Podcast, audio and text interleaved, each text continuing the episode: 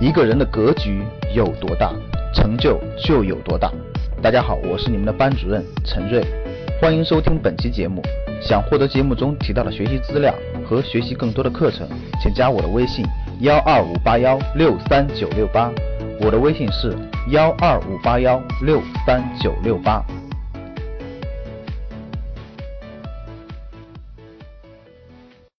最近这段时间以来，房地产市场。可谓是各种消息满天飞啊！最近如果不聊一聊房市的话，好像感觉咱不是一个讲财经、讲投资的节目一样。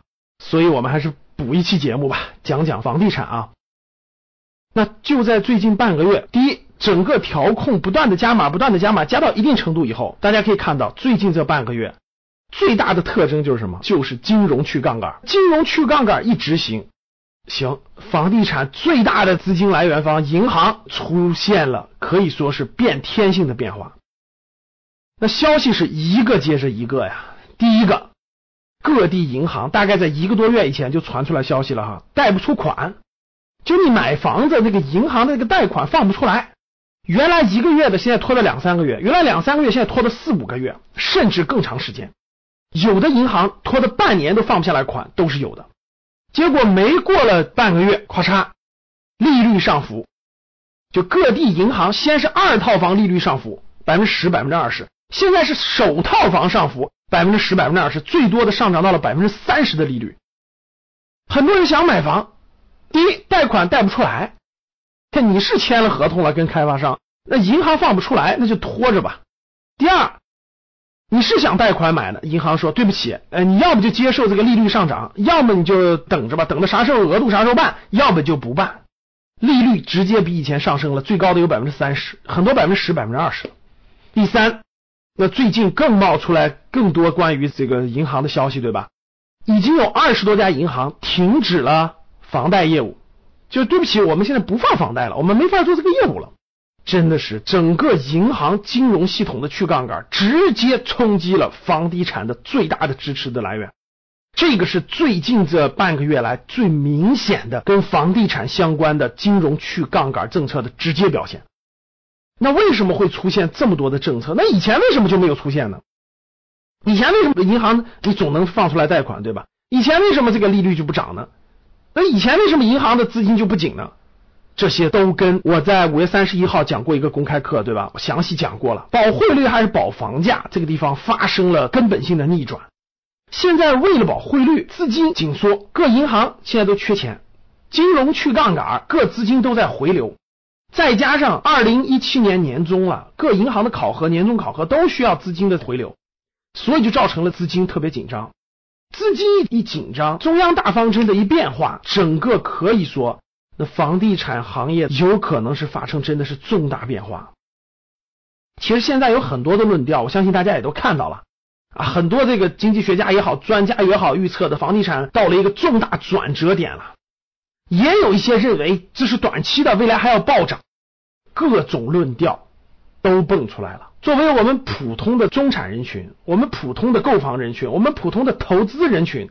现在真的是有点丈二和尚摸不着头脑，想买的限购了，没限购的好不容易找出来一点点想买买不了，银行贷款不放了，那好不容易放点吧，那银行说利率上浮了，你要有五百万的贷款，你相当于三十年下来要多还五百万，就是你还的利息都比你的借的本金高，这谁还敢轻易借贷呢？对不对？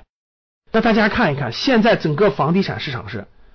史上最严重的限购政策压顶，然后金融不支持，资金又不支持，利率全面上升，这种情况是前面这么多年从来没有遇到过的。各位，看来呀，中央那句话啊，房子是用来住的，不是用来炒的，这句话是一步一步要在落实啊。想通过炒房子暴富这件事，现在来看可能性已经几乎没有了。所以还是那句话，你是自住的还是投资的？呃，一定要分清楚。五月三十一号讲的那次公开课当中呢，给大家详细讲过了。我个人觉得是，如果你是自住的，那你结合你的自住的情况，结合你的城市情况，我觉得很多时候还可以选择的。你也有购房资格，对吧？如果你是投资性的，我觉得现金为王，适当的等一等，看一看。静下心来梳理梳理思路，看看整个市场的变化的情况，等趋势明确以后再动手也不为急。所以，在未来一段时间，可能银行面对房贷的利率还要上升，在未来一段时间，可能有些银行还会停掉房贷业务，在未来一段时间，可以预见的时间，各个城市的限购政策几乎不可能短期内退出，这些其实对未来都有一个预示作用，我们以观望为好。我在五月三十一号讲那次公开课呢，呃，内容信息量还是非常大的。错过没有看到的学员呢，请加微信幺二五八幺六三九六八，大家可以去看一下那次公开课里面讲的内容，可能会更理解我今天讲的这个小主题。好的，非常感谢大家，欢迎大家把我们的节目分享到朋友圈，与朋友一起分享。好的，谢谢大家，非常感谢。想获得更多投资理财、创业、财经等干货内容的朋友们，请加微信幺二五八幺六三九六八及我们的 QQ 交流群六九三八八三八五六九三八八三八五。